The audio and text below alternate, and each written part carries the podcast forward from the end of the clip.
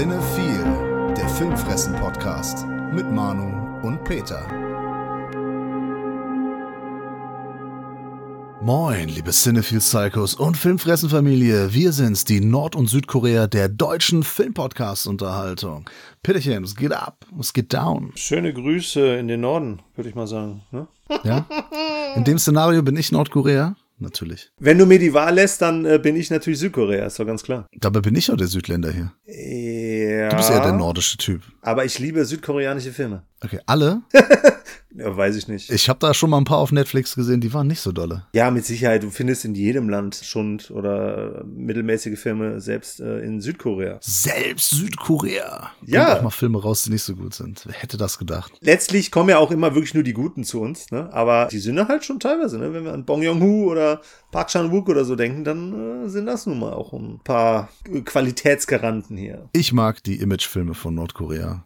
Das Staatsfernsehen da und so. Das, das ist mein Ding. Ist das schon wieder zu böse eigentlich? Ich habe ich hab keinen Disclaimer vorangestellt. Naja, gut. ähm, erstmal. Shoutouts an Kai Pinno, Hörer unseres Podcasts. Ah, du meinst Kai Kino. Richtig, der ist nämlich jetzt auch im Podcast-Game vertreten. Jetzt sind, glaube ich, alle unsere Freunde und Bekannte auf jeden Fall irgendwie, haben einen Podcast am Start. Angekommen endlich. Genau, und die meisten haben auch irgendwas mit Film zu tun. Kai Kino, da spricht unser lieber äh, Kumpel Kai Pinno, nämlich über Sachen, die er im Heimkino gesehen hat. Äh, ich habe ich hab reingehört in die erste Folge, es sind schon zwei draußen. Ist wirklich schön. Ich, ich lausche ihm ja immer sehr gerne, freue mich auch immer über seine 23 Minuten Sprachnachrichten und so. Das ist wirklich immer sehr schön.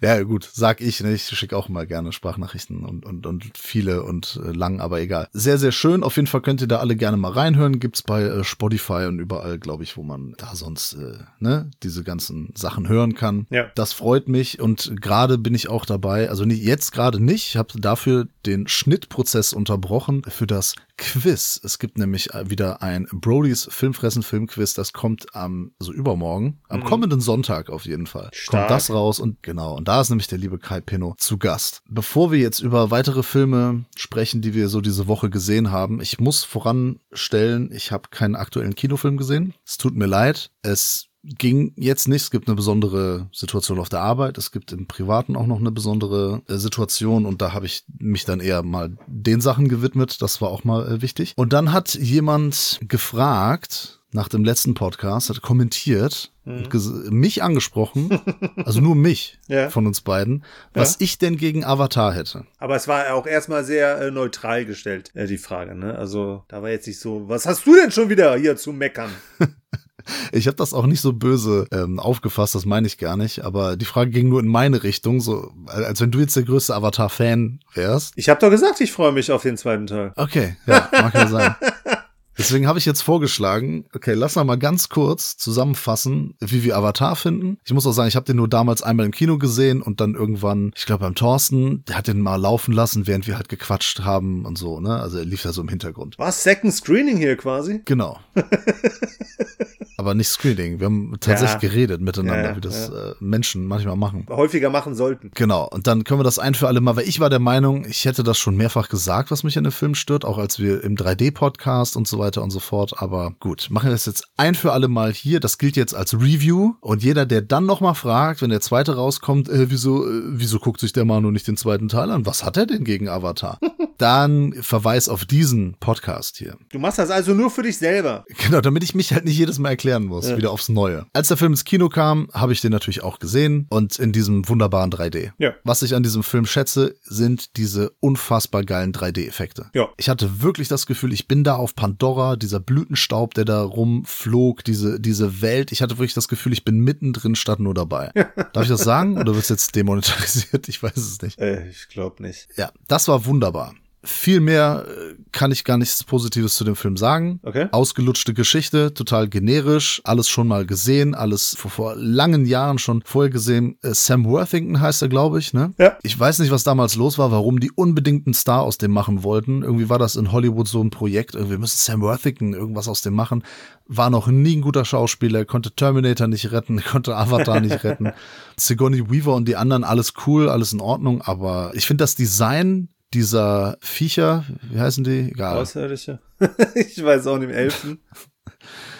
die Schlümpfe da, die Schlumpfwesen. Ne? Ich mag das Design überhaupt nicht. Ich finde das sehr unsexy, muss ich sagen.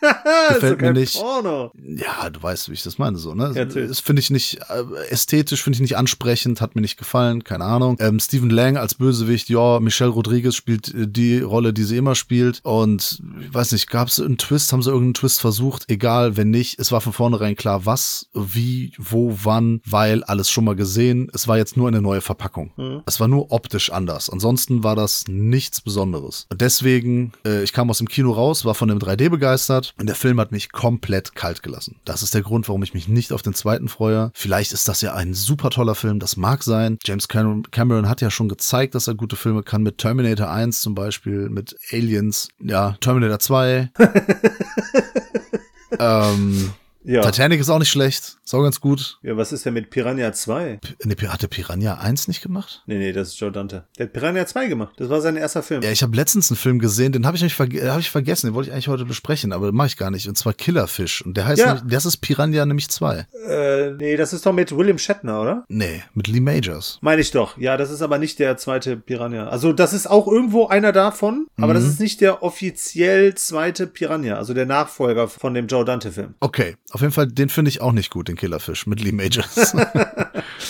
zu wenig Killerfisch. Man ja. sieht zu wenig Killerfisch, man sieht zu wenig, zu wenig Kills, egal. Und das gleiche gilt für Avatar. So, und jetzt bist du dran. Das ist unser Review jetzt hier zu Avatar. Okay, ist ja ziemlich gemein. Du hast jetzt ja schon alles gesagt.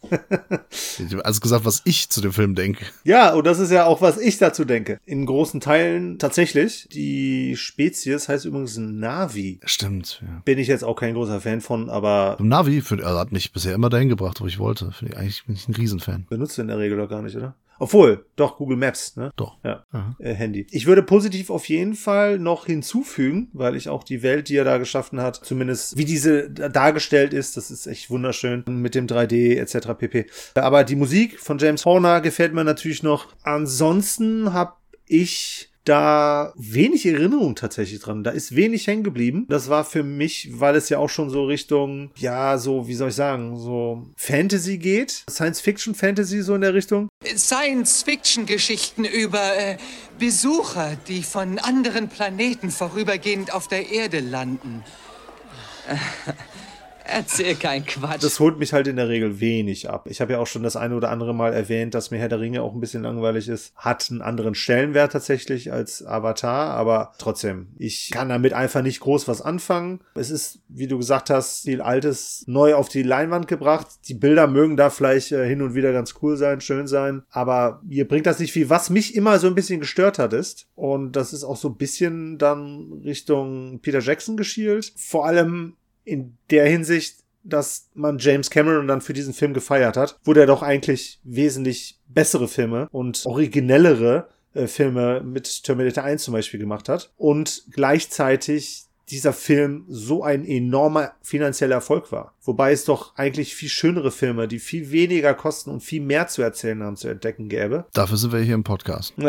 ja, das hat mich immer so ein bisschen gestört, beziehungsweise so Filme, die halt unfassbar viel Geld kosten und unfassbar viel Geld in die Kassen spielen und eigentlich auch nur darauf ausgelegt sind, ne, weil wenn wir mal ehrlich sind, der Cameron hat ja dann noch diese Doku gemacht, ich komme jetzt gerade nicht auf den Namen, ähm, diese Unterwasser-Doku, die ja dann auch so, so ein bisschen so Richtung Abyss geht und da halt auch wirklich die wunderschönsten 3D-Welten äh, schlechthin, weil halt real halt einfängt, ähm, was dann hier die Alternative sein äh, kann und sollte und für mich halt auch ist. Da habe ich viel, viel mehr von als äh, von dieser, wenn auch ja, interessanten Welt, aber mit einer doch eher uninteressanten Geschichte. Okay, dass ein Film jetzt irgendwie viel Geld gekostet hat und auch viel Geld einspielt, das würde ich dem Film jetzt nicht zum Vorwurf machen. Natürlich ist das auch im Interesse eines Studios oder in der Produktion natürlich gut für die, ne, alle hatten da Jobs, ne, alle hatten was zu tun, schön und gut. Es ist auch natürlich in deren Interesse, dass da Geld bei rumkommt. Das ist alles in Ordnung, aber aus der künstlerischen Sicht ist das halt, also bis auf das, dass er da jetzt diese 3D-Technologie da nochmal revolutioniert hat und ein Stückchen nach vorne gebracht hat, oder ein großes Stück nach vorne gebracht mhm. hat und das der Aufhänger war, das sehe ich alles vollkommen in Ordnung, aber der Film dahinter ist halt, äh, 0815. Ja, absolut. Also bewegt mich nicht, hat mich damals auch schon nicht äh, gekriegt. Und das ist auch okay so. Ne? Wir ja. stellen ja hier häufiger auch mal Alternativen vor, die man sich dann reinziehen kann. Wie gesagt, dieses ganz große Blockbuster-Kino, das, das berührt mich nicht, nicht mehr so häufig, leider. Schade. Ja, das macht aber auch nichts. Ist gar nicht schlimm. Ja. Also, eins von zehn. Müssen wir Punkteraten machen? Ach nee, das war woanders. Egal, müssen wir demnächst wieder machen. Punkteraten. Wir sind Ja. ja, äh, müssen wir noch einen Termin machen. Ja, richtig. Ja, dann äh, sehen wir mal, wie es läuft. Du meinst See How We Run? Ja, du warst ja im Kino, Korrekt. hast gearbeitet. Ja, jeden Tag quasi. Aber tatsächlich auch diese Woche zweimal ins Kino geschafft. Und zwar als allererstes See How They Run, bei dem ich tatsächlich so ein bisschen von den Namen gelockt wurde und von dem, ja, ich sag mal, äh, so, so ein bisschen vom Trailer. Der sah ganz cool aus, aber das war schon irgendwie in Erinnerung verblasst. Ich konnte mich nur noch dran erinnern. So, so äh, Größen wie Sam Rockwell, Sao Irse Ro Ronan. Ich weiß nicht mehr, wie man ihren Vornamen ausspricht. Schauspiel, glaube ich, irgendwie so. Ja. I say Saoirse, but a lot of people in Ireland say no, it's actually Saoirse. I think you're saying that wrong, so I don't know. ähm, Adrian Brody haben da schon so ein bisschen gelockt. Ähm, und dann ist mir aufgefallen, beziehungsweise hat mir eine Kollegin erzählt, das war mir gar nicht bewusst, das ist so eine Art Cluedo, Charade, eine Leiche zum Dessert, ne, so, so ein klassischer, in Anführungsstrichen, äh, klassischer Whodunit, der auf einer Geschichte mehr oder weniger von Agatha Christie basiert. Ah, okay. Weil das hier tatsächlich auch das Thema ist. Äh, und zwar Agathe Christie's Die Mausefalle. Und hier geht es um das Theaterstück dazu, das im London der 50er Jahre im Theater seine 100. Aufführung feiert. Und wir sehen quasi direkt in der ersten Szene, hier wird sehr viel im Off erzählt, äh, wie einer der, obwohl ich glaube, das kann man sagen, ne, wie der Regisseur des Ganzen hier getötet wird. Und dann geht es halt knapp 100 Minuten darum, den Täter zu finden. Das heißt, wir haben natürlich hier einen Mord und wir haben einen Gendarm, einen Polizisten, der hier von Sam Rockwell gespielt wird. Und der hat eine Gehilfin zur Seite, die Constable Stalker, die von Sasha Ro Ronan gespielt wird. Ein sehr nettes Duo, das man äh, ganz gerne bei ihren Ermittlungen zusieht, weil die sehr unterschiedlich sind. Aber letztlich ist tatsächlich der Mehrwert dieser Kriminalkomödie die ganzen unterschiedlichen Figuren, die hier auch gut natürlich beleuchtet werden ne, über die du halt in den ganzen Szenen dann der Ermittlungen halt auch erörtert werden und die wir halt äh, kennenlernen und ne, letztlich sind wir ja auch quasi in der Position der Ermittler und ne, wollen halt auch von vornherein natürlich herausfinden oder halt ne, geben Tipps ab, wer ist hier der Killer oder die Killerin. Die Geschichte lebt natürlich, wie das bei vielen Whodunits ist, vom Ausschlussverfahren-Prinzip und von hauptsächlich tatsächlich von den beiden Hauptfiguren. Also wir klappern halt natürlich unsere ganzen Tatverdächtigen ab und äh, das machen wir auf ganz charmante Art und Weise mit dem sehr ungleichen ermittelnden Duo, dem Sam und der Sasha. Der Sam ist nämlich alt, sie ist jung, eher konventionell, sie ist ein bisschen, ja, manchmal voreilig äh, in ihren ja, Beschuldigungen beziehungsweise Conclusions. Fällt mir gerade das echt das deutsche Wort nicht ein. Conclusion ist eigentlich Auflösung, aber Ja. Sie- äh, Schlussfolgerung. Schlussfolgerungen, genau, richtig. Und das ist eine wunderbare Chemie zwischen den beiden, die dann tatsächlich auch den einen oder anderen Haken schlägt, was so die Dynamik angeht. Ne, weil der eine möchte natürlich wieder einen Fall lösen und die andere möchte sich beweisen. Und das sorgt halt auch für so ein bisschen Konkurrenz was zu der einen oder anderen sehr äh, amüsanten äh, Szene führt, wenn man bedenkt, dass natürlich hier letztlich jeder verdächtig ist. Und das ist natürlich auch etwas, womit unser Regisseur hier, der Tom George, also der Regisseur des Films, muss ich auch gestehen, äh, weiß ich gerade nicht, was der sonst noch gemacht hat, ist glaube ich eher noch ein unbeschriebenes Blatt, dass der so ein bisschen natürlich mit unseren Erwartungen spielt und zwischendurch auch natürlich falsche Fährten legt, aber auch sehr viel, dadurch, dass wir hier eine Off-Stimme haben, tatsächlich auch sehr viel vorwegnimmt, was man aber tatsächlich nicht merkt. Und da muss ich sagen, letztlich, wenn das Ende nicht so gewesen wäre, wie es ist, weil dann tatsächlich sich so ein paar Dinge verbinden lassen, die wir die ganze Zeit so, so nebulös in der Geschichte schweben haben sehen, dann hätte ich den Film tatsächlich nicht ganz so gut gefunden. Aber so muss ich sagen, hat er mit dem Ende und natürlich durch das ganze wirklich überzeugende Acting mir doch sehr gut gefallen. Hat mich sehr gut unterhalten und hat letztlich dann auch eine sehr schöne Auflösung gehabt. Und ich habe die ganze Zeit vergessen, tatsächlich einen Spieler hier nochmal besonders lobend zu erwähnen. Einen Schauspieler. Harris Dickinson? Nee. Ah, okay. Ach stimmt, genau. Der junge Mann, der hier in Triangle of Sadness auch, ja, ne, mit die Und Gesang männliche- der Flusskrebs. Genau, genau. Da spielt ja den Bösen, ne, meine ich. Also den fiesen von den beiden Typen. Ich glaube schon, ja. Äh, nee, aber ich meine, den David Oyelowo ist mir jetzt so auch noch nirgendwo aufgefallen. Ich kenne die Filme zumindest nicht, in denen er mitgespielt hat. Ja. Der spielt hier den, ich glaube, den Drehbuchautor. Auf jeden Fall ist er einer der, der kreativen Köpfe und nicht einer der Schauspieler in diesem Taterstück. Und das ist auch eine äh, sehr, sehr coole Figur. Äh, spielt er sehr schön. Ja, kann ich auf jeden Fall für alle Krimi-Affinen empfehlen, die sich gerne mal wieder auch ein bisschen äh, zurückversetzen lassen würden in die Zeit halt von so eine Leiche zum Dessert und äh, Konsorten. Hat vielleicht, was den Humor angeht, nicht die Qualität und auch nicht die Dichte an Gags, aber sehr amüsant, sehr charmant erleben wir hier halt ein ganz klassisches Bühnenstück, Theaterstück, Geschichte einer ganz großen Autorin, hier neu aufgelegt. Letztlich ja dann auch dadurch, dass es halt neu aufgelegt ist, halt auch mit äh, natürlich kleinen Überraschungen.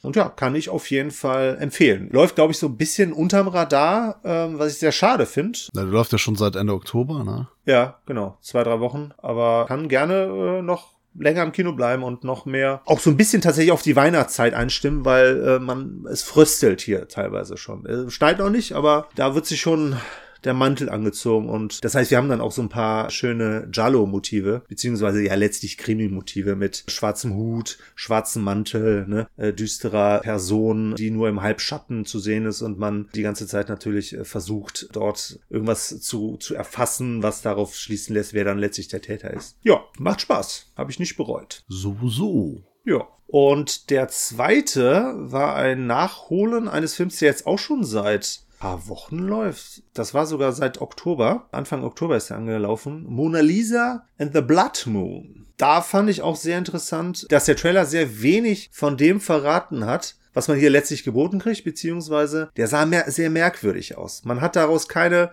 klassische Geschichte irgendwie erkennen können. Ja, das fand ich aber auch cool. Das war das, was mich ähm, an dem Film auch sehr gereizt hat. Ich wollte ja. ihn schauen, habe es aber leider nicht ins Kino geschafft und er läuft, glaube ich, hier jetzt auch nicht mehr, zumindest nicht mehr in dem Kino, in dem er mal lief, unser Stammkino. Ja. Das ist ja von der Regisseurin hier, die A Girl Walks Home Alone at Night gemacht hat. Genau. Den wir damals auf dem Fantasy Filmfest gesehen haben. Ja. Und ja, The Bad Batch fand ich nicht so gut. Bei Netflix lief der, den hat die auch inszeniert. Vielleicht war ich da aber auch einfach nur schlecht drauf an dem Tag, ich weiß es nicht. Auf jeden Fall ist die Regisseurin Anna Lily Amirpur. Mhm. Das ist natürlich erstmal lässt aufhorchen, weil die schon was kann und dann natürlich so die die Schauspieler, die hier mitspielen, neben Kate Hudson vor allem Ed Screen und äh, Craig Robinson. Mhm. Und da der Film im Trailer so weird rüberkam und Craig Robinson, der ja auch schon bei dem An Evening with Beverly Loughlin ja, kam da so Vibes auf und bin halt sehr gespannt, was du jetzt zu dem zu sagen hast. Ich möchte ihn nämlich gerne nachholen. Ich kann tatsächlich jetzt natürlich keinen Bezug dazu äh, äh, keinen Vergleich anstellen. Ich kenne den da nicht. Aber ich kann mir vorstellen, dass du den äh, mögen wirst. Der ist nämlich wirklich sehr ungewöhnlich. Ja, nicht groß abgefahren, aber er ist halt nicht das, was du in der Regel heute im amerikanischen Fernsehen, wollte ich schon sagen, äh, im amerikanischen, amerikanischen Kino vorgesetzt kriegst. Er ist ein bisschen fantastisch. Es ist ein Abenteuerfilm, aber es ist auch irgendwo ein Familiendrama. Ähm, letztlich geht es hier um ein junges Mädchen, beziehungsweise junge Frau, sagen wir mal, die ja übersinnliche Fähigkeiten hat, beziehungsweise die hat so telekinetische Fähigkeiten. Und die sitzt in einer Irrenanstalt und ja, entscheidet sich dann anscheinend eines Tages, diese zu verlassen. Entscheidet sich in dem Sinne, weil sie hätte halt die ganze Zeit gehen können, aber wir sehen sie jetzt halt, ich weiß nicht, wie lange sie da war, aber auf einmal übernimmt sie da halt die Kontrolle von der einen oder anderen Person, dem einen oder anderen Guard und äh, kann sich somit dann halt selbst befreien, kommt dann nach New Orleans und trifft dort auf eine Tänzerin, eine Table Dancerin, die von ja. Kate Hudson halt gespielt wird. Und die Bonnie, so heißt die Figur von der Kate Hudson, die Mona Lisa, also die Hauptrolle, hier spielt. Die wird von Jean Jong Seo gespielt. Seo macht diese Suchmaschinen. ja, genau. Die kennen wir unter anderem aus A Burning, ja, den mhm. wir nicht so stark fanden, aber sie ist da die weibliche Hauptrolle. Und die Kate Hudson, die entdeckt halt dieses Talent und schließt sich beziehungsweise nimmt sie auf, ne, holt sie nach Hause von der Straße quasi und gibt ihr dann irgendwo auch einen Sinn, weil sie sie quasi dazu überredet, diese Fähigkeiten zu nutzen, um an Geld zu kommen. Das fängt an, dass sie eben beim Table Dance den, den, den, den Männern quasi Geld aus der Tasche holt, indem die Mona Lisa mit ihren telekinetischen Fähigkeiten sie halt dazu bringt, ihr das Geld zu geben. Dann geht es sogar so weit, dass sie damit quasi Bankautomaten überfällt, also Menschen dazu verleitet, ihr Geld abzuheben und denen zu geben. Und sie hat noch einen Sohn, die Bonnie, und ja, wäre jetzt auch zu viel verraten. Auf jeden Fall ist da noch ein, ein Typ, den sie kennenlernt, den Fuzz, der von Ed Screen gespielt wird. Äh, muss ich sagen, habe ich zuerst tatsächlich nicht erkannt. Fand ich sehr cool in der Rolle, mal was ganz anderes. Der spielt hier so einen äh, hippen Techno-Raver Drogen quasi Dealer, aber eigentlich auch nicht. Wirkt auf jeden Fall sehr schräg und wenn du nach Hause kommst, der hat nur diese so, so Schwarzlichtbilder an der Wand und aber ansonsten hat er halt eigentlich nicht viel mit Drogen, aber er hört die ganze Zeit Techno, was auch den Soundtrack so ein bisschen beeinflusst, aber wie ich finde, relativ positiv. Oha, das ist ja, das ist eigentlich nichts für mich. Ja, aber ich glaube in der Richtung vielleicht dann schon, weil es sich irgendwie, es passt sich der, der Erzählweise und der Pace und der Geschichte irgendwie an. Ich finde das irgendwie sehr homogen, wirkt das zumindest weil es dann halt auch so, so ein bisschen surreal wirkt und es ist dann letztlich auch wie so, so ein sehr milder Drogenrausch, ne, weil hier wirklich die ganze Zeit man das Gefühl hat, dass die Leute Drogen nehmen, aber es nimmt halt kein einziger von den Drogen. Aber ist das denn eher so lustig? Ist das so komödienmäßig? Nö. Nö, nö. Es ist der, der, wie heißt er, der ähm, äh, Craig Robinson ist tatsächlich hier ja. der Comic Relief, der spielt hier einen Officer, der halt versucht, die zu überführen, beziehungsweise die Mona Lisa halt einzubuchten, beziehungsweise die zurück in die Irrenanstalt zu bringen. Der sorgt hier tatsächlich in der Regel für die amüsanten Momente. Ja, das kann er ja auch. Ja, klar. Aber zudem natürlich auch so ein bisschen die Fähigkeit von der Mona Lisa, weil sie ja das, Menschen ja dazu bewegen kann, Dinge zu tun, die sie eigentlich nicht tun wollen. Und die sind halt auch in dem Bewusstsein eigentlich, dass sie das nicht tun wollen, können aber nicht anders, weil sie sie halt ne, äh, lenkt, sag ich mal. Das ist ja gemein. Total. Besonders weil es ja in der Regel dann auch zum Nachteil äh, der Menschen ist. Aber also bis auf finanziell kommt ja eigentlich keiner wirklich zu großem Schaden. Ja, es ist letztlich dann auch so, so, so ein bisschen, ne, also dieses Superhelden-Thema in Anführungsstrichen, das wird hier auch nur angerissen, wird mehr so als Aufhänger genommen für so eine Art, ja, nicht direkt Außenseiter, aber für eine Person, die halt ähm, irgendwie nicht so ganz in die Gesellschaft reinpasst und nicht so ganz Anschluss findet. Und durch den Sohn von der Table Dancerin gewinnt das dann aber auch halt so, so, so Familiendrama-Vibes. Weil der Junge sich irgendwie bei seiner Mutter auch nicht so ganz wohl fühlt und jetzt kommt die Mona Lisa dazu und irgendwie eine Figur, die ihm dann auch zeigt, so von wegen, dass seine Mutter eigentlich gar nicht so für ihn da ist und sich eigentlich nur um Geld Sorgen macht und äh, sich eigentlich nur darum äh, kümmert, selber irgendwie über die Runde zu kommen und dabei halt ihren Sohn komplett verliert, äh, vergisst. Und ja, das kann die Mona Lisa dann in gewisser Form halt übernehmen und dann entsteht da auch so, so eine, ja, mehr als eine Freundschaft tatsächlich, wird dann auch kurz so als Ersatzmutter irgendwo angesehen, bringt dann tatsächlich durch den, den, den, den Love Interest hier von der Mona Lisa, den Fass at Scream halt, dann auch nochmal das Thema Familie dann irgendwie nochmal über Umwege hier in eine ganz interessante Ecke. Sehr ungewöhnlicher, irgendwie schöner, netter Film der wie so ein Märchen halt, wie gesagt, daherkommt, der auch letztlich dann einen so ein bisschen mit mit so ein paar Fragezeichen auflässt, weil er keine äh, Story so von A nach B, so keiner hat so eine richtigen Sinn, Aufgabe äh, für ihr Leben. Und von daher ist man da auch dann manchmal so ein bisschen verloren, weil man halt nicht so genau weiß, wo das hin soll. Aber man hat dann tatsächlich am Schluss dann doch irgendwo eine Genugtuung in dem, was den Figuren geschieht. Weil es dann tatsächlich dann eine Erkenntnis gibt, die die eine oder andere Figur hier verspürt und das Ganze dann irgendwie dann doch relativ positiv zu Ende bringt und man mit einem, ja, doch relativ wohligen Gefühl dann auch hier äh, den Saal verlassen kann. Ja, es klingt schon nach einem Film, der mir gefallen könnte. So dieses so vor sich hin wabern, so, so ein Film, den man eher fühlt, ja. man sich irgendwie treiben lässt davon, so abseits der Konventionen. Genau. Das könnte, also anders als Avatar zum Beispiel. Ja. genau das ist ja auch immer nur Spaß. Es geht mir auch nicht darum, irgendwie andere Filme immer niederzumachen und so, ne? Oder auch so, wenn ich jetzt mal über Regisseure sage, ist ja kein wirkliches Anliegen, aber kann man manchmal schön gegenüberstellen. Ja, ich äh, freue mich drauf. Ich sehe, dass der hier noch irgendwo läuft. Ne, im Lichtspiele Kalk läuft er noch. So gucken, ob ich es dann vielleicht doch noch schaffe. Ja. Ich würde ihn mir noch auf der Leinwand anschauen, ansonsten ne, wird er wahrscheinlich auch nicht lange warten, bis er irgendwie im Streaming kommt oder auf Scheibe rauskommt. Ja, auf der, auf der Leinwand, jetzt wo du es sagst, ne? Es kommt demnächst ein Film, sogar auf die deutschen Leinwände. Aha. Und zur Überraschung aller, ungeschnitten. Das ist Terrifier 2. Wow! Ja, mit Art the Clown. Ja. Und ja, auch wir pressemäßig sind bedacht worden mit der Möglichkeit, diesen Film zu sehen. Und wir ähm, haben schon zum jetzigen Zeitpunkt quasi, wenn ihr das hört, ein Review aufgenommen. Das kommt auch noch. Vielen Dank erstmal an den Thomas von Brodys Filmkritiken, mhm. der uns auch in seinem Review erwähnt hat. Sein zwar, glaube ich, so mit das, das erste deutsche Review zu diesem Film. Hat ja für Schlagzeilen gesorgt. Ja. Ne, der zweite Teil. Unfassbar brutal. Äh, Leute übergeben sich, dies, das, jenes. Dem müssen wir natürlich jetzt mal auf den Grund gehen, genau wie bei The Sadness damals. Und mal das einordnen für die Genre-Fans, für die Leute, die halt mit Braindead und Co. aufgewachsen sind, ob das dann auch wirklich der Fall ist. Mhm. Oder ob es jetzt wieder nur so ein Rumgehype ist. Und dafür habe ich mir jetzt endlich, ich habe den zwar schon mal angefangen, dann hatte ich aber doch keinen Bock, weil er dann geschnitten war. Ich habe mir Terrifier 1 angeguckt. Ja, endlich. Ja, und ich hatte endlich die Möglichkeit, den auch ungeschnitten zu schauen. Und zu dem sage ich jetzt ein paar Sätze. Ein Film von Regisseur Damien Leone. Und ich gehe einfach mal stark davon aus, dass das nicht sein wirklicher Name ist. Ist nicht mit Sergio Leone verwandt? Ich glaube nicht. Ich glaube, dass das nur den Eindruck erwecken soll. Ja, okay. Dass er sich den, den Nachnamen von Sergio Leone genommen hat und Damien so als ne, der Sohn des Teufels. Habe ich mir also ist meine Vermutung, ne? Kann auch sein, der soll mal vorbeikommen, soll mir sein Perso zeigen. Kein Problem. Naja, ein Film aus den USA, ich glaube 2016, 17 erschienen. Mhm. Und die Sache ist so, ein Crowdfunding-Projekt war das. Okay. Der, also der, der, der Leone hatte schon ähm, irgendwie Kurzfilme gedreht, die auch Terrifier heißt. Ein Kurzfilm heißt Terrifier. Und es gibt noch so einen äh, Episodenfilm All Hallows Eve. Mhm. Eben auch mit Art the Clown dabei der manchmal so als Terrifier 2 vermarktet wurde in deutschen Landen, einfach um den irgendwie so ein bisschen, weil Terrifier 1 eben auch irgendwie für Furore gesorgt hat damals, ne? Also es hießen, äh, haben ja alle gesagt, oh, der ist so brutal, der ist so krass, dies, das.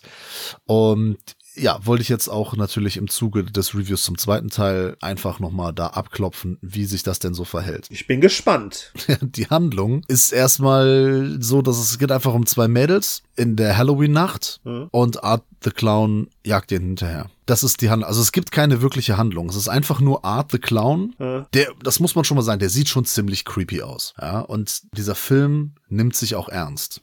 Das ist okay. keine Komödie, es ist kein Fansblätter aller Stitches, äh. den wir ja besprochen haben mit dem Daniel Goris, sondern das ist schon ernst gemeinter Horrorfilm. Okay, mit Crowdfunding finanziert. Also dieser Clown jagt dann einfach diese Mädels und auf, dabei trifft er noch ein paar andere Leute, die dann auch Kanonenfutter sind. Mhm. Das ist das. Viel mehr passiert da nicht. Es gibt nicht so von wegen, die müssen das machen. Es gibt auch keine Erklärung zu Art, The Clown. Also wo kommt der her? Wo will er hin? Was hat er vor? Was sind seine Träume? Was möchte er werden, wenn er groß ist? Keine Ahnung, wir wissen es nicht. Ne? Wir bekommen bekommen mir einfach nichts erzählt. Äh, dabei fängt der Film eigentlich cool an. Das ist nämlich so, dass eine in einer TV-Sendung interviewt die Moderatorin ein Opfer von Art the Clown. Okay. Und die ist halt komplett entstellt und in der in der Maske dann, ne, backstage lästert sie am Telefon bei ihrem Freund oder irgendwas, Partner, Partnerin, keine Ahnung, lästert sie über diese Person ab, wie hässlich sie denn sei, weil die ja komplett entstellt ist und so weiter und so fort. Und ich bin davon ausgegangen, dass das jetzt so eine Art Mediensatire wird. Äh. So. Weit gefehlt. so viel hat der Film inhaltlich nämlich leider nicht zu bieten. Schade. Also Sättigung auf Anschlag, Kontrast auf Anschlag hat so diesen Digital-Look, den man halt so aus den letzten paar Jahren irgendwie kennt. Und Art the Clown geht schon recht brutal zur Sache. Also die Kamera zeigt häufig drauf. Mhm. Lucio Fulci gefällt das. da gibt es so ein, zwei Szenen, von denen wurde mir auch schon mal erzählt und die sind ausführlich dann, ja, ist schon recht ansehnlich, ne, wenn da so eine Frau in der Mitte durchgesägt wird und so. Geil. Freundin muss sich das angucken. Das ist so vom Splatter her cool, weil kein CGI, alles handgemacht. Gut. Das ist alles mehr als solide. Mhm. Das macht auch Spaß. Und das Geile ist, Art the Clown ist stumm. Okay. Das sorgt manchmal dann doch für ein, zwei etwas witzige Szenen. Also wenn er zum Beispiel, wenn er irgendwie getroffen wird, wenn sich Opfer wehren, ja. er auf die Fresse bekommt, dann kann er nicht schreien. Ja. Der geht nur der Mund auf und er sieht dann aus wie so ein Pantomim halt. Ne? Ah, okay. Es ist, äh, da, das ist dann schon, aber insgesamt, ja, ist der, ist der Film dann doch sehr ernst. Und das Coole ist, der gibt halt keine blöden Sprüche ab. Ne? Es, es gibt gar nicht die Möglichkeit, die ganze Zeit irgendwie äh, so einen One-Liner zu bringen, einen blöden, bevor er dann irgendwie die Leute da malträtiert. Mhm. Er lässt sich da auch meistens Zeit und bearbeitet die Leute da schon ausführlich. Also, das Problem ist, also der Film, der geht jetzt so, äh, ich 82, 83 Minuten, so ein bisschen über 80 Minuten auf jeden Fall. Das Problem ist, dadurch, dass der halt nichts erzählt. Ist es ermüdend? Das will ich nicht sagen. Also ich sag mal, wenn es wirklich nur um Splatter geht, ne, und das, mhm. das ist schon so das, worauf der abzielt, ne, will einfach ein brutaler Slasher-Film sein mit einem erschreckenden Killer. Mhm. Äh, ja, das ist schon da, aber man merkt so, da sind ein paar Ideen für Kills und dann irgendwie, ja, wir müssen das irgendwie verbinden. Also, es hat ja. mich ein bisschen an diese Amateur, ich darf man nicht mehr sagen, Independent-Splatter-Filme aus deutschen Landen in den 90er Jahren erinnert. Äh, so Edinburgh. Du weißt, du kennst diese, The Burning Moon und so ja. weiter. Ne? So. Ja. Äh, die Effekte, wie gesagt, das sieht auch alles cool aus und so. Und es bietet Möglichkeiten, dass der nicht spricht. Es gibt halt eine Szene, in der dann, da taucht dann so eine Frau auf, die hat eine Puppe im Arm und sagt, das sei ihre Tochter und so. Da wird dann so ein bisschen darauf angespielt, was denn Arts Problem ist. Fehlende Mutterliebe oder so, ne? Aber das ist dann halt auch so oberflächlich und so kurz eingestreut, dass man da auch hätte dann drauf verzichten können. Mhm. Weiß nicht, wäre vielleicht doch ein Kurzfilm dann besser gewesen. Ich muss sagen, insgesamt, der hat mir schon ganz gut gefallen. Also ich finde den jetzt echt nicht schlecht. Ich habe wesentlich weniger erwartet. Ja. Den Hype kann ich nicht ganz verstehen. Also ich, ich kann verstehen, dass der, der Charakter sieht halt cool aus. Ja. Und der wird auch gut gespielt. Es ist halt nun jetzt nicht so überbordend brutal, wie das manchmal dargestellt wird. Aus Sicht von Mainstream-Guckern, und ich meine das jetzt nicht negativ, sondern einfach Leute, die jetzt nicht so in der Szene drin sind wie wir, die jetzt nicht mit Splatterfilmen und Horrorfilmen aufgewachsen sind, ist das sicherlich schon ordentlich. Wir haben da schon auch krasseres gesehen. Ja, bin jetzt mal sehr gespannt. Der zweite soll ja dann auch so mega krass sein, aber der geht ja über zwei Stunden, der zweite Teil. Was? Wieso? Ja, ja, das frage ich mich halt auch. Also da, da frage ich mich, wird denn jetzt endlich mal eine Geschichte von Art erzählt? Ja. Weil das Problem ist halt, wenn, wenn du einen Spielfilm daraus machst, entweder bleib beim Killer, erzähl über den Killer oder bleib bei den Figuren, dass du irgendwie Figuren aufbaust, mit denen du irgendwie eine Verbindung eingehen kannst oder ist es irgendeine interessante Handlung. Die Sache ist halt, diese Mädels, äh, die sind in einem Café, dann sehen sie den Creepy Clown gehen raus, oh, Reifen kaputt gestochen. Ja, dann rufen wir doch mal unsere Schwester an und so, ne? Und die Dialoge spielen sich halt alle unterhalb der Gürtellinie ab, ne? Es, okay. es geht halt nur um, um Geschlechtsteile und, und also so Anrüchiges, ne? So was man Geil. als Teenager edgy fand. Ja. Ne? So, das ist aber jetzt auch nichts, was mich da irgendwie, was ich irgendwie anstößig finde oder so, ne? Es ist, ist einfach nur sehr platt. Und das sind halt die, also die dummen Dialoge, die bestehen daraus und die Handlung besteht halt, dass sie auf ihre Schwester warten und die eine muss dann pinkeln und geht in dieses so ein Haus rein. Also das ist das, was passiert. Das ist halt keine ja. Handlung, das ist keine Story. Ja. Und das verwechseln ja viele Filmemacher, dass sie äh, denken, ich zeige etwas und das ist dann die Story, das ist die Handlung. Nein, das ja. ist einfach nur etwas, was passiert. Ja. ja. am Ende des Films, also da werden die ganzen Crowdfunding-Unterstützer eingeblendet und ganz am Ende steht in Memoriam Wes Craven, George Andrew Romero und John Toby Hooper. Der ist noch nicht tot, bitte. Also seit Halloween Ends ist er das für mich. Der arme Mann. Aber wenn du diese drei Regisseure nimmst, ja, Wes Craven, Toby Hooper, George Andrew Romero, ja, das ja. sind alles Leute. Also da frage ich mich, warum er diese ihnen den Film widmet. Er hätte eher, weiß ich, Olaf Wittenbach und so weiter diesen Film widmen sollen, die halt wenig auf Story geben ja. und auf Figuren und halt nur den, dem Splatter frönen. Da frage ich mich, hat er entweder die Filme von denen nicht verstanden oder hat er die einfach nur geguckt, einfach nur wegen der Bluteffekte. Ja, da ja. funktionieren sie natürlich auch, aber gerade die Filme von den drei Menschen funktionieren ja auch auf ganz anderen Ebenen und zwar sehr, sehr gut. Ja, auf jeden Fall. Ja, und schade ist einfach, dass er von diesen dreien halt nichts gelernt hat. Der Damien Leon. Gerne. Aber wenn es nur darum geht, ey, ich will einen brutalen Film sehen, der an Halloween spielt in der Nacht und so und Splatter und Blut, sind diese 80 Minuten auch okay, aber ganz ehrlich, äh, ne, erwartet da wirklich nichts. Ne? Es ist wenig, was mit Film an sich zu tun hat. Ja. Da stehen dann die Effekte im Vordergrund. Äh, die sind auch cool. Ich verstehe, worum es da geht. Ne? Das haben wir uns früher halt auch gerne reingezogen. Ne? Einfach von äh, Bier auf und yeah, geil. Messer ins Gesicht. Kill, kill. Genau. Ah, gut. Ich bin jetzt mal gespannt, was Terrifier 2 macht. Also über die Schauspieler brauchen wir auch nicht reden, ne? Die sind alle Laiendarsteller oder halt, also gehen nicht weit über Laiendarstellerniveau hinaus. Das heißt, die Dialoge sind dumm und sie sind auch nicht mal gut rübergebracht. Der Einzige, der ein bisschen, also der, der, der den Clown spielt, der ist gut, aber der muss zumindest auch keine Texte vorbringen. Wer noch in Ordnung geht, ist noch der Hausmeister und so ein bisschen diese Dame, die halt glaubt, dass die Puppe ihre Tochter ist. Die beiden gehen noch. Der Rest ist halt puh, weit unter Durchschnitt. Für die Tonne. Ich äh, ja. kann auf jeden Fall was zu dem zu der Fortsetzung sagen, was jetzt noch nicht groß spoilert, aber die Gründe seiner seiner Boshaftigkeit, die werden schon hier erörtert. Und zudem spielt ein ganz großer Wrestler mit. Und zwar der erste Unified Undisputed Heavyweight Champion Chris fucking Jericho. Pass one of those eyeballs. Huh? And uh, put some of that brain jelly on it too. Ja, verrat nicht so viel. Ja, so viel habe ich jetzt nicht verraten. Wir werden ausführlich über den zweiten Teil sprechen und auch vielleicht so ein bisschen in Relation zum ersten setzen und mal gucken, Ja. ob der Damien Leone da ein bisschen gelernt hat.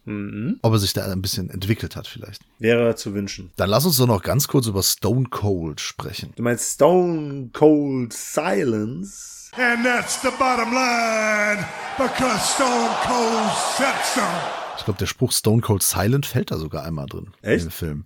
Ja, also es handelt sich auf jeden Fall um einen Actionfilm aus dem Jahre 1991. Stone Cold Kalt wie Stein, der deutsche Zusatztitel, muss das natürlich erklären, weil Stone Cold kann sich natürlich kein Mensch ausmalen, was das heißen könnte. Ein Film von Craig R. Baxley. Von ihm habe ich noch ein paar andere Filme gesehen. Und zwar hat er auch den Dark Angel gemacht mit Dolph Lundgren. Er hat den Action Jackson gemacht mit Carl Weathers und den Fernsehfilm äh, Rose Red. Ähm, das ist eine Stephen King-Verfilmung, heißt auf Deutsch Haus der Verdammnis. Ah, der hat auch Sturm des Jahrhunderts gemacht, die Miniserie. Genau, äh, da habe ich Ja. aber nicht gesehen. Okay. Ja, fand ich nicht so geil. Aber weiter. Na gut, auf jeden Fall hatte er für 25 Millionen Euro Anfang der 90er ein Vehikel rausgehauen, hochkarätig besetzt mit Brian Keith Bosworth. Who? Naja, ist erstmal nicht so.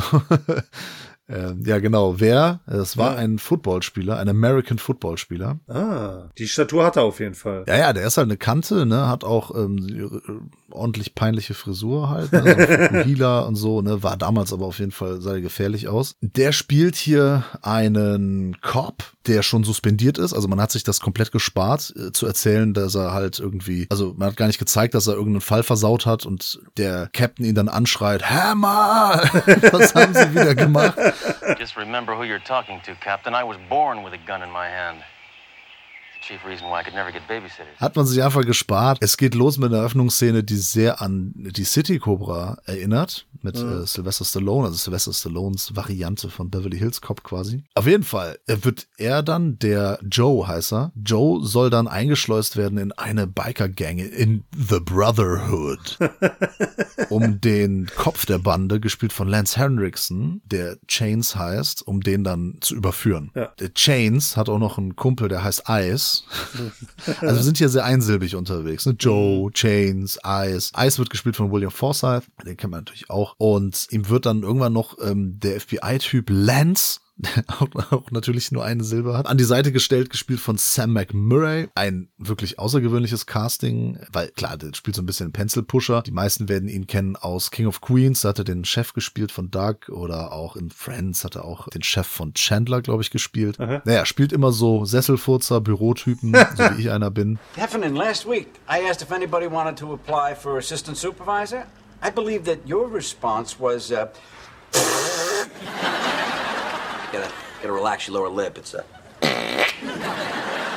Seht euch auch recht ähnlich. Ja, genau, er sieht halt ein bisschen konservativer aus, würde ich sagen, und läuft eher im Anzug rum in, in seinen Rollen. Und er stellt sich natürlich dann so ein bisschen dämlich an und ist dann quasi so sein Sidekick. Es läuft noch der Richard Gant uns über den Weg, den wir aus Jason Goes to Hell kennen. Ja, und es Stimmt. ist auf jeden Fall ein Testosteron geschwängerter Film, in dem es halt auf, aufs Fressbrett gibt, in dem geballert wird, in dem halt muskelbepackte Männer halb nackt rumlatschen, ähm, aber auch die eine oder andere Dame einfach mal obenrum blank zieht. Es ist ein Fest. Also es ist, wir haben den ja zusammen geguckt, das kann man ja auch mal sagen. Wir haben uns mal wieder privat getroffen und haben einfach mal uns äh, so ein Filmchen reingezogen. Also ich habe ihn mir reingezogen, du warst schon ein bisschen müde, Ja, hast ein bisschen was verpasst vom Film. ein bisschen. Ja, aber äh, ja, es ist äh, sonst so diese klassische, äh, ne, einer schleust sich halt in die Gang ein und so weiter und so fort. Dann wird geballert, gekloppt und alles mögliche. Gut, ne, brauchen wir glaube ich nicht großartig zu erwähnen, dass Brian Bosworth jetzt nicht der beste Schauspieler ist. Nee. Äh, dass Lance Henriksen natürlich irgendwie alles in diese Rolle gibt, obwohl diese Rolle gar nicht so viel hergibt. aber ähm, er performt das halt schon, ähm, also sehr professionell, muss man auf jeden Fall sagen. Ja, er sticht auch vor allem raus, weil er so schon Ja. so mit Abstand der beste Schauspieler einfach ist. Ja, absolut. Trotzdem auch irgendwie interessantes Casting ihn da reinzubringen. Es ist halt ein Actionfilm, Action-Thriller, der mir Spaß gemacht hat. Und wenn man einigen Kollegen Glauben schenken darf, dann sollte der ursprünglich auch noch viel brutaler werden. Okay. Aber diese Szenen haben es dann wohl in diesen R-Rated Cut nicht geschafft. Ich habe jetzt hier halt die, die deutsche Blu-ray, die ist FSK 16 und so. Ähm, der hat schon ein paar coole Shootouts und so. Es ist halt so ein maskuliner Anfang 90er Actionfilm, wie man ihn heutzutage entweder nicht drehen würde oder, weiß ich nicht, äh, zumindest nicht im Kino finden würde. Direkt verbieten würde. Der war nämlich bis 2016 tatsächlich indiziert. Ei, ei, ei. Äh,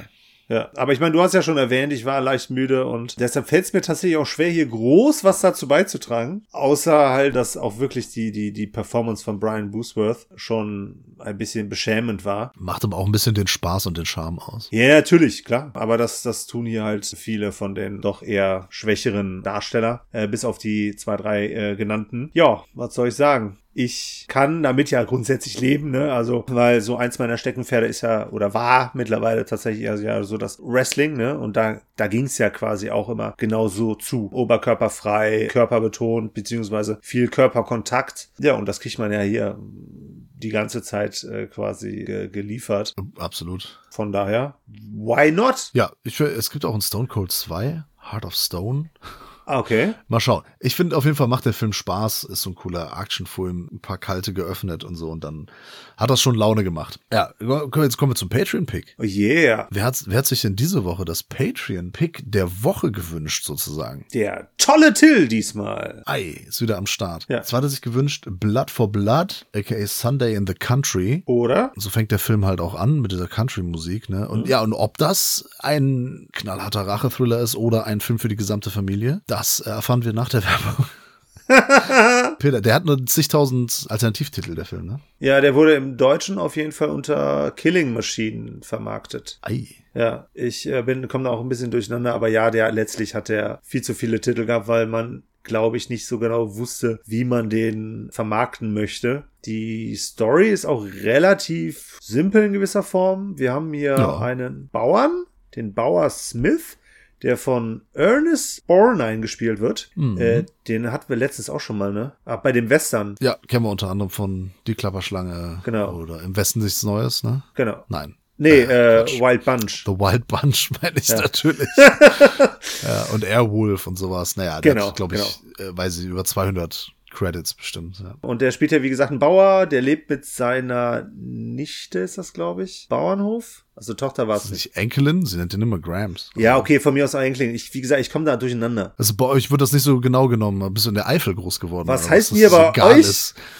Ja, so, ja, Familienverhältnisse, ob Enkelin oder, oder Nichte, ne, ist ja egal. Das ist alles eine Familie. Das Wichtige ist hier, ich weiß es nicht, und es ist aber auch nicht seine Tochter. Das ist hier entscheidend für die Geschichte. Verwandt, aber nicht Tochter. So, aber es ist, glaube ich, wirklich die Enkelin. Ja. Die leben halt auf dem Land, haben einen, einen Gehilfen, der ein bisschen minder bemittelt ist, ne, der ist so ein kräftiger, aber ist halt nicht der hellste. Und eines Tages äh, verlaufen sich drei Bankräuber, ja, quasi auf ihrer Farm, suchen Unterschlupf und, ja, ich weiß gar nicht, dürfen wir jetzt sagen, was er macht? Ich denke schon. Ich glaube, in der offiziellen Synopsis steht das. Ja, das müssen wir eigentlich, um darüber zu sprechen auch. Ja, eigentlich Natürlich. schon, ja. Das Geile ist, dass er halt, ja, sich zur Wehr setzt. Ja. Und die drei dann erstmal einkassiert. Genau. Und in seinem Keller unterbringt. Und ja. dann warten die quasi auf die Polizei, aber die Zeit kann man natürlich nutzen und die halt ein bisschen quälen. Wer würde das nicht tun, ne? Ja. Das ist der Traum eines, eines jeden rechtschaffenden Bürgers. Zumindest ja. in den USA. Ja, wobei es ja tatsächlich auch so ein bisschen, ne, dieses Blood for Blood, Auge um Auge ja quasi, ähm, ja. ja dann schon so ein religiös angehaucht ist, ne? Weil das so das, das christliche Bild des, ne? Äh, du stichst mir das Auge aus, also steche ich hier dein Auge aus oder hier nimm das mit der Wange hauptsächlich. Quid pro quo. Genau, das wird hier schon äh, aufgegriffen und äh, verarbeitet quasi. So sieht das aus. Ja, der ist sehr, ja, es ist immer ein Unterschied, ob ich jetzt sage, ist er religiös oder ist er halt kirchennah. Also er sagt ja seiner Enkelin auch zu Beginn von wegen, ey, solange du hier bei mir wohnst, ne, du wirst nicht einmal die Kirche verpassen am Sonntag.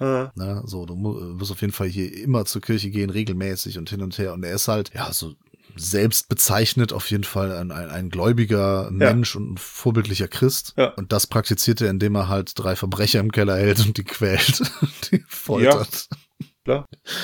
Ja, das ist so ein, so ein Selbstjustiz-Thriller, kann man sagen. Drama-Elemente hat er auch drin. Auf jeden Fall. Äh, das hat mir soweit ganz gut gefallen. Der braucht ein bisschen, bis er in Gang kommt, der Film. Die ja. erste halbe Stunde ist schon, schon ein bisschen zäh.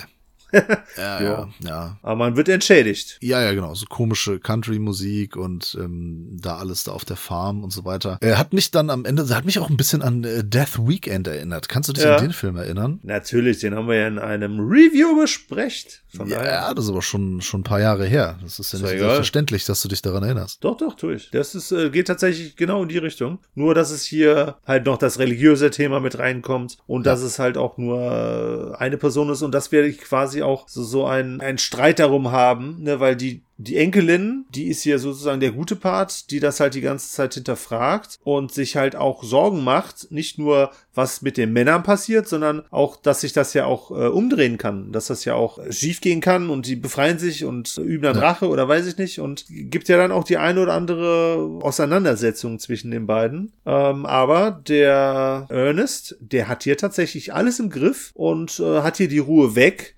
Denn nachdem er die drei unten im Keller eingesperrt hat, ist er auch erstmal das Abendessen auf. Ja klar, Prioritäten muss man setzen und, Ja. äh, und man muss natürlich auch dann, ähm, man muss sich ja nicht die ganze Tagesstruktur versauern lassen, äh, versauen lassen, nur weil da jetzt so drei Verbrecher um die Ecke kommen. Richtig. die eine Bank ausgeraubt haben. Äh, genau, das ist zum Beispiel das, was Terrifier halt fehlt. Ne? Terrifier hat jetzt kein großes Thema, was er verhandelt. Ja. Kein Inhalt, aber doch keine Handlung. Dieser Film hat eine sehr begrenzte Handlung, dafür hat er halt Inhalt, hat Ja. Themen, mit denen er sich befasst. Mhm. Und das sind ja eigentlich auch so mit die stärksten Szenen sind eigentlich, wenn, wenn er halt mit seiner Enkelin spricht. Ja. Die Gedanken, die da aufgegriffen werden, dieses Infragestellen, eben dieses Blood for Blood, ja, Mhm. Auge um Auge, Zahn um Zahn und so weiter und so fort. Und das macht den wirklich zu einem merkwürdigen Film, weil der so ganz anders anfängt. Ich wusste ja überhaupt nicht, was das ist. Hab mir den einfach mal so Ja. reingezogen, ohne irgendwelche Vorkenntnisse zu haben. So, ach, Ernest Borgnine, ist eigentlich immer so der nette, liebe Typ. Ja. Auf einmal wird er halt so äh, hier zur Mutter aus Carrie,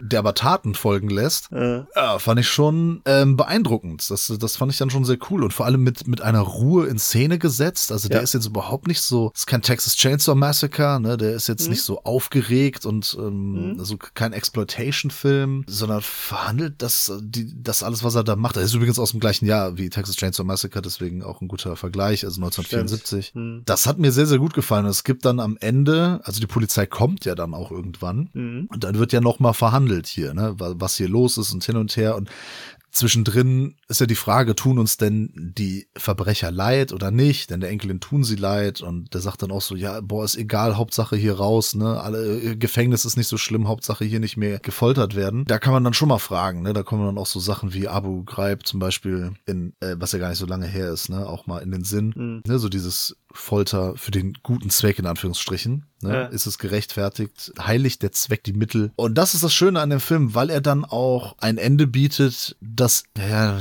das jetzt nicht verraten, ne? Was passiert. Aber Ja, zum Nachdenken anregt. ja, genau, weil dann doch vielleicht jemand dann zu Handlung, zur Handlung gezwungen wird, die er eigentlich nicht vollziehen möchte. Also auf jeden Fall ist da immer so ein Kampf mit dem, mit dem Gewissen, mit Glauben, mit äh, Moral. Ne? Das wird dann so Ja. abgewogen. Ja, Ja. Das, äh, das gefällt mir sehr gut an dem Film. Ja, ich finde ihn auch sehr stark. Ich war auch etwas überrascht, wie er anfängt, aber letztlich äh, hat sich das als clever finde ich herausgestellt, weil er so vom inszenatorischen her, auch was so den Musikeinsatz angeht, was quasi auch so ein bisschen den Genrewechsel angeht, den er dann letztlich durchmacht, genau auf sein Thema oder auf die Themen, die er anspricht, die Geschichte, die er erzählt halt, äh, dass das äh, einhergeht, ne, weil wir fangen hier quasi an und haben halt das Gefühl, wir sind hier in einem Heimatfilm, ne, schöne heile Ja. Welt auf dem Land, Country-Musik, Familie, Abgeschiedenheit, was das Ganze auch so realistisch macht, dass das nicht auffällt und wie das Ganze dann halt durch die Ankunft der drei Verbrecher, ne, der, der, Sünde und des Schlechten, sag ich mal, wie das Ganze dann halt so, so driftet, ne, das, das setzt sich dann in der Musik wieder, fand ich sehr stark, weil es dann so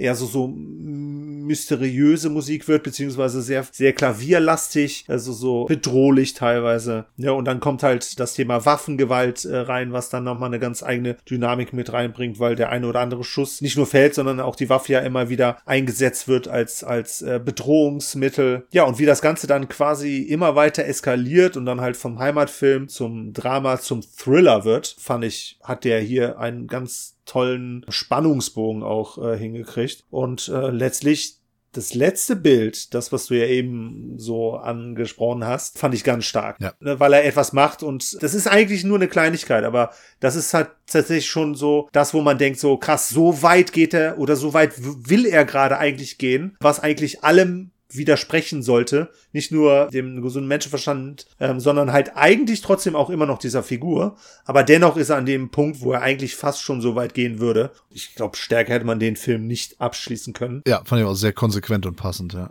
Ja, ähm, und von daher, und der Ernest Borgnine, der, der ist in der Rolle auch äh, fantastisch weil der halt auch diesen Wechsel dann auch letztlich, äh, diese Genese dann halt auch stark rüberbringt. Hat mir insgesamt auch wirklich echt gut gefallen. Das ist eine Empfehlung. Hatte ich auch vorher noch nie was von gehört. Ich kannte den auch nicht. Bin, ja. Da bin ich äh, sehr froh, den auch gesehen zu haben. Ist ja eine Empfehlung von uns beiden. Ja, auf jeden Fall. Ja, dann lass uns doch mal ganz zum Schluss noch äh, kurz über einen Film sprechen, der auch sehr außergewöhnlich ist. Ja. Und äh, fragen uns, ob wir ihn lieben, ob wir ihn in unser Herz äh, schließen, geschlossen haben. Es geht um den Film The Love Witch. Mhm. The Love Witch. Da, da, da, Ein Film von Regisseurin und Drehbuchautorin Anna Biller, eine selbsternannte Feministin, die Bitte? sich äh, feministischen Filmen verschreibt. Auf jeden Fall hat sie an diesem Film aus dem Jahr 2016 angeblich sieben Jahre lang gearbeitet. Wow. Hat das Drehbuch geschrieben, hat den Film produziert, hat die Regie geführt, hat, glaube ich, sogar an der Musik auch noch mitgearbeitet. Oder sogar äh, gemacht. Äh, genau, ja.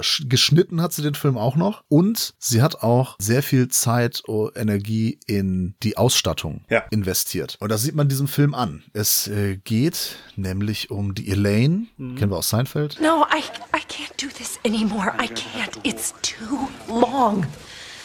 Quit telling your stupid story about the stupid desert and just die already.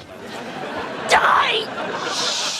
Natürlich. Gespielt von Samantha Robinson, die vorgibt, eine Hexe zu sein. Was? Ist er nicht. Ja, und sie ist quasi auf der Suche nach der wahren Liebe, aber das geht irgendwie immer schief. Sie, sie braut sich da immer Liebestränke zusammen, aber die Männer werden dann krank vor Liebe, bis sie sogar das Zeitliche segnen. ja, das ist äh, sehr tragisch und der Film ist auch eher tragisch erzählt. Ja, und dann geht's halt darum, dass sie irgendwie halt einen richtigen Mann finden möchte. Und es geht halt viel um die Rolle der Frau, die Rolle des Mannes. Es geht ja. viel um ja, einfach Rollen in der Gesellschaft. Ja. Geschlechterrollen, das wollte ich sagen. Und das Besondere an diesem Film ist, dass der halt, also hätte man es nicht gesagt, dass er aus dem Jahr 2016 ist, man würde ihn sofort in den 60er Jahren verankern. Ja. Zwar vollkommen zu Recht und das ist auch pure Absicht. Die Annabella zusammen mit äh, ihrem äh, Kameramann nämlich auf 35 Millimeter gedreht mhm. und die Beleuchtung und die Ausstattung und alles Mögliche so gewählt, dass das einfach aussieht wie diese ganzen Technicolor-Filme aus dieser Zeit. Genau. Und auch die Figuren und die Struktur und alles, die Geschichte, es ist alles so erzählt wie in diesen klassischen Filmen. Also wie in diesen mhm. alten Filmen von früher halt, die man noch kennt. Ja. Und das ist alles pure Absicht und ich muss sagen, ich finde das großartig. Es hat mir wirklich sehr gut gefallen. Jetzt hat ein Kumpel von mir hat gemeint, dass die Anna Biller wohl so ein bisschen komisch drauf wäre. Ich habe das noch nicht äh, erörtert, noch nicht recherchiert, was er genau damit meint, was da abgeht. Aber natürlich äh, so die die Hexe als die Frau, die sich emanzipieren möchte und so weiter. Ne, die Motive sind klar, aber ich finde von der Inszenierung und von allem bin ich sehr angetan und hatte wirklich fast zwei Stunden geht der Film Spaß damit. Ja. Aber es ist auch nicht so es ist kein ironischer Film, der ist schon auch ernst gemeint. Das ist, klingt jetzt so ein bisschen komisch, so für mich ist eine Hexe und hin und her. Und der spielt aber auch nicht in den 60ern, wollte ich noch kurz sagen. Die haben schon auch Handys und moderne Autos und sowas. Ne? Es ist, hat einfach nur diesen Eindruck. Und die Themen wirken dann auch ein bisschen krasser, weil das damals ja auch alles noch ein bisschen anders war mit den. Geschlechterrollen der Gesellschaft. Jetzt habe ich wieder viel gelabert. Was, äh, was hast du denn dazu zu sagen? Ja, also ich habe den Film vor einem halben Jahr, glaube ich, das äh, erste Mal gesehen und auch das letzte Mal. Aber ich kann mich auf jeden Fall daran erinnern, dass ich natürlich bei der Elaine ganz großen Vorteil sah. Äh, gut, das könnte man jetzt falsch verstehen, aber Samantha Robinson hier als Elaine fand ich wunderbar. Ja. Die hat Wahnsinn. das fantastisch gespielt, weil sie auch so, so ein bisschen genau das verkörpert hat, was sie halt auch verkörpern soll, beziehungsweise weil sie auch so ein bisschen verführerisch daherkam ne, ich würde sagen, glaube ich, vom Erscheinungsbild her sehr attraktiv. Oh ja. Ne? Sie, also das kann man sagen. Sie ist so, vom Look her ist sie so in die Richtung Elvira, beziehungsweise eher ja. noch Morticia Adams von der Adams Family. Ja. Ne, langes schwarzes Haar, auch immer so sehr aufwendig geschminkt, aber halt so helle Haut. Aber farbenfroh. Ja, genau. Also eher so dieses, wie die Damen eben zu der Zeit des glamourösen Hollywoods, ne? Immer genau. so sehr pompöser Schmuck und mhm. ja, sehr farbenfrohe, extravagante Kleider, würde ich mal sagen. Ja. ja, und was dann auch Kleider auch angeht und so, ich fand äh, das Setting, beziehungsweise äh, Szenenbild, Kostüme, äh, Sets, das fand ich alles hervorragend. Das äh, sah echt schön aus und hat halt dann quasi auch so ein bisschen gefühlt zumindest so einige Stile miteinander verbunden. Ne, du sagtest ja dann auch schon, dass es ja eigentlich nicht in den 60ern spielt. Hat sich da aus vielen verschiedenen Jahrzehnten dann auch so ein bisschen was finden lassen können. Sah sehr cool aus und lustig war es ja dann teilweise aber schon, wenn es um die Hexenrituale ging, weil weil, ne, also abgesehen davon, dass da mit Voodoo-Puppen äh, rumgehantiert wurde, dass dann da bestimmte äh, Tränke und so gemixt wurden, was dann schon eine gewisse Ernsthaftigkeit in sich hatte, aber trotzdem irgendwie, ja, irgendwie von der Inszenierung her dann irgendwie äh, lustig wirkte. Ja, es wirkt vielleicht lustig, also Sehgewohnheiten ist halt ein Thema, ne? Ja. Wenn man, wenn man viel so ältere Filme guckt, dann ist der sehr daran orientiert, weil die Geschichte an sich ist tragisch. Ja. Ne? Auch das, was am ja. Ende passiert und so, das ist schon ein, ein tragisches Drama. Drama. Also ich, ich würde nicht als, als, als lustig oder als, als Komödie bezeichnen, aber. Nee, nee, nee, das wollte ich auch nicht tun. Ich finde, ja. so manchmal schimmert da schon so, so, so, so ein bestimmter Witz durch. Ja, aber es ist halt auch wieder, ne, das, das, was wir jetzt auch schon ein paar Mal gesagt haben, dass der auf so von der Handlung relativ ja, wie soll ich sagen, überschaubar ist in dem, was er erzählt, aber die Themen, die er halt da angeht, ne, vor allem halt die Rolle der Frau, die Rolle des Mannes, das hat dann halt auch wieder einen Mehrwert. Ne. Ist es halt letztlich auf den ersten Eindruck, ist es dann schon eher so Style over Substance, ne, aber wenn man genauer hinschaut, hat er schon in gewisser Form äh, Substance und kann das ja. damit dann sogar noch aufwerten. Ja, es ist eben nicht Männerhass der Film, also es ist nicht das, was so diese Feminazis da heutzutage häufig von sich geben, so dieses Männer sind per se schlecht und man muss Männer unterdrücken, um besser dazustehen, weil das ist ja nicht Feminismus, ne? das hat ja. damit nichts zu tun. Ich betone das immer wieder gerne, weil das einige Leute leider verwechseln. Du fühlst dich unterdrückt, sagst du. Nee, ich fühle mich nicht unterdrückt. Es ist halt nur schade, dass manche Leute da dem eigentlich Guten, was Feminismus ja ist, einen Bärendienst erweisen. Ja. Und der Film zeigt eben nicht mit dem Finger auf die Männer und sagt, äh, ne, die sind alle scheiße scheiße, übt Kritik, übt berechtigte Kritik, das ist alles in Ordnung. Ich finde das, äh, wie, wie das hier präsentiert ist, auf jeden Fall ähm, ansehnlich. Ja, vollkommen in Ordnung und finde ja, und also äh, Samantha Robinson ist äh, absolut großartig, ist auch ansehnlich natürlich. Viele andere Menschen ziehen hier blank in dem Film, sie nicht. Mhm. Die Haare sind lang genug und gehen über die Brüste. Na gut.